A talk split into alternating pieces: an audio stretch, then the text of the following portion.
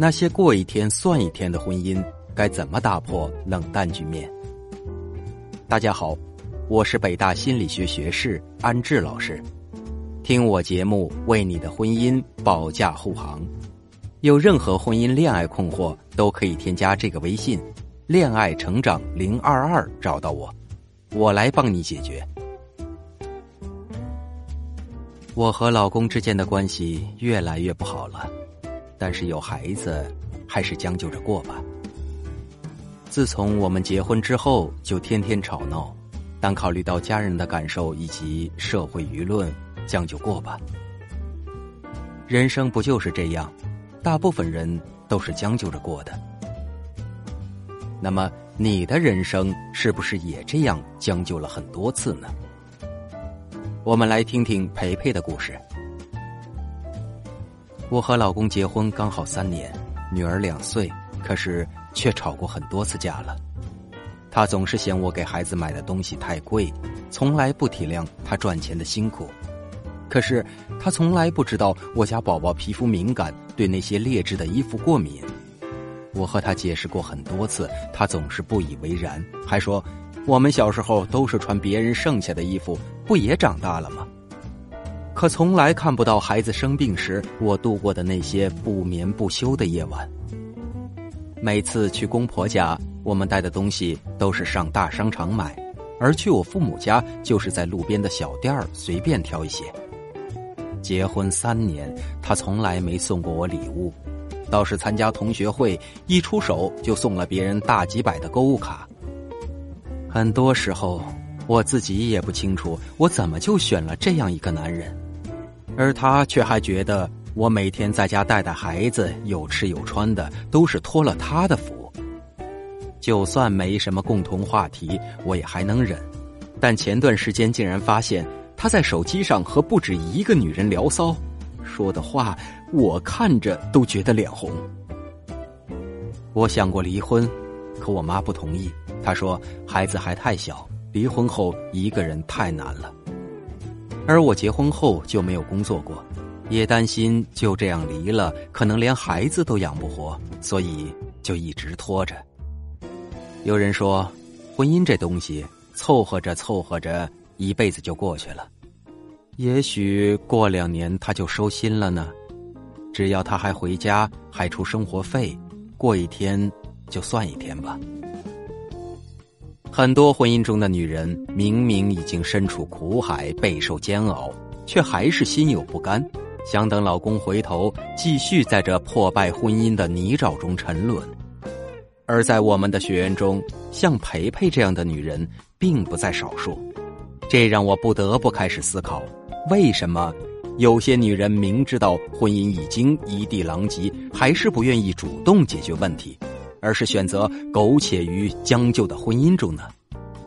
后来我得出了这样的答案：首先，他们无力为自己的选择承担后果，不敢主动和老公摊牌，因为那些选择在婚姻中过一天算一天的女人，大多都还暂时做不到自我独立，无论是经济独立还是情感独立，他们都还没想清楚自己以后该怎么走。所以，也就没有能承担自由选择后果的实力。既然没有主动选择幸福的实力，那么只能被动的等待被选择。而一旦被选择的结果不能让他们满意，他们除了无休止的抱怨，也只能接受现实。其次，不愿意接受改变带来的疼痛，于是选择了麻醉自我。好逸恶劳永远是人的本性，有些人习惯于把自己的命运嫁接在别人的努力之上，好去规避在奋斗中失败的风险。就像那些选择将就的女人，她害怕离开了现在的婚姻，下一次遇见的还不如现在这个，于是只能缩在自我幻想里，等待男人的自我转变。很多人都害怕面对真实的自我。很清楚，如果此刻清醒了，就会感觉到疼痛，于是选择了自我麻醉，继续在将就的婚姻中等待着别人去改变。可是这样，也就等于把决定权交给了别人。既不能对自己有个精准的定位，也不清楚自己真正想要的是什么，只能在贪图安稳中一直糊涂着，永远抱怨下去。如果你正处于一段并不幸福的婚姻中，又想要改变这种状态，你可以添加微信“恋爱成长零二二”找到我，我来告诉你如何一步步改善心态，改变局面。也许会有人说，我们之间都这样了，我不将就着过还能怎样啊？但其实每段婚姻都会陷入僵局，只是僵着的程度不同而已。所以，解决问题的关键在于如何破局，而不是你得过且过，过一天算一天。下面给大家提供几个方法：一、利用冷读术中的双重束缚，打破聊天僵局。有人说，我并不是不想打破这种局面呢，而是我每次和他聊，他都无动于衷，不是玩电脑就是打游戏，根本就听不进去我说的话呀。我能怎么办？其实啊，还是在于你说话的方式。比如，今天可以和我一起去看电影吗？不，今天我很忙。那一起吃个晚餐怎么样呢？拜托，我是真的没空。那你什么时候会有空？不知道。你看，像这种邀约的方式，对方脑海中始终都会出现 “no” 的机会。对方的思绪很容易就进入了如何拒绝的模式，所以封锁最初的那个 “no” 非常重要。该怎样才能封锁他脑海中 “no” 的想法呢？这就用到了冷读术中的双重束缚绘画术。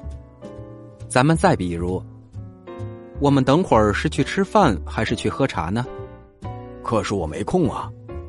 那么就去喝杯茶吧。呃，喝杯茶倒还可以。喏，像上面的那些问句，对方很容易就把你拒绝了，所以你要换种问法。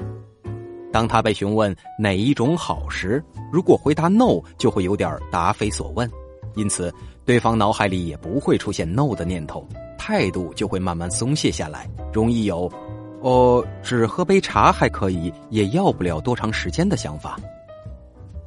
只要僵局被打破了，接下来你就可以慢慢的和他聊得更多。